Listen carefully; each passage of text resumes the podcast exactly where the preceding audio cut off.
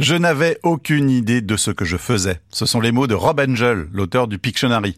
Si vous avez acheté ce jeu entre 1985, date de sa création, et l'an 2000, quand le concept a été revendu à Mattel, alors vous avez chez vous un des 38 millions d'exemplaires écoulés en 15 ans. La fabrique des jeux.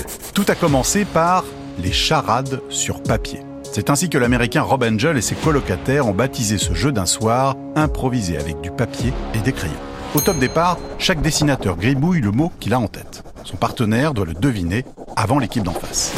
L'emballement est tel qu'ils y jouent presque tous les soirs, parfois jusqu'à 4 heures du matin. Pour éviter les temps morts dans la recherche des mots, Rob décide de les choisir au hasard dans un dictionnaire. L'un de ses colloques propose alors un nom, la contraction des termes anglais picture pour image et dictionary pour dictionnaire. Pictionary. En 1984, Rob a 25 ans. Il est installé à Seattle.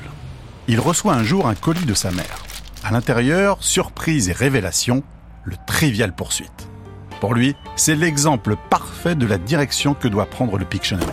Il ébauche un plateau puis sélectionne minutieusement les mots à faire deviner en lisant son dictionnaire en entier. Logiquement, il propose à ses anciens colocataires de s'associer au projet, qui refusent l'invitation. Dommage. Après des dizaines de prototypes, le Pictionary sort le 1er juin 1985. Les débuts sont difficiles, mais Rob arrive à placer ses boîtes de jeux en faisant du porte-à-porte dans tous les commerces possibles. Un an plus tard, 6000 pièces ont trouvé preneur. Ce petit succès apparaît sur les radars d'un vendeur de jeux, Thomas McGuire. Il l'aide à commercialiser le Pictionary de manière plus professionnelle. Des commandes gigantesques affluent. Rob Angel se souvient du jour où il a reçu son premier chèque de droit d'auteur, 179 000 dollars. Il décide alors de s'investir pleinement dans la gestion de sa poule aux œufs d'or.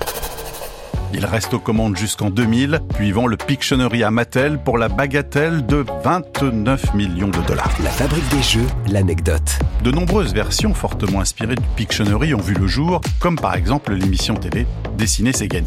Aujourd'hui, vous pouvez même jouer en ligne avec vos amis. Essayez Scribble, gribouiller en anglais, pour dessiner des mots avec votre souris. Croyez-moi, vous n'avez pas fini de vous marrer.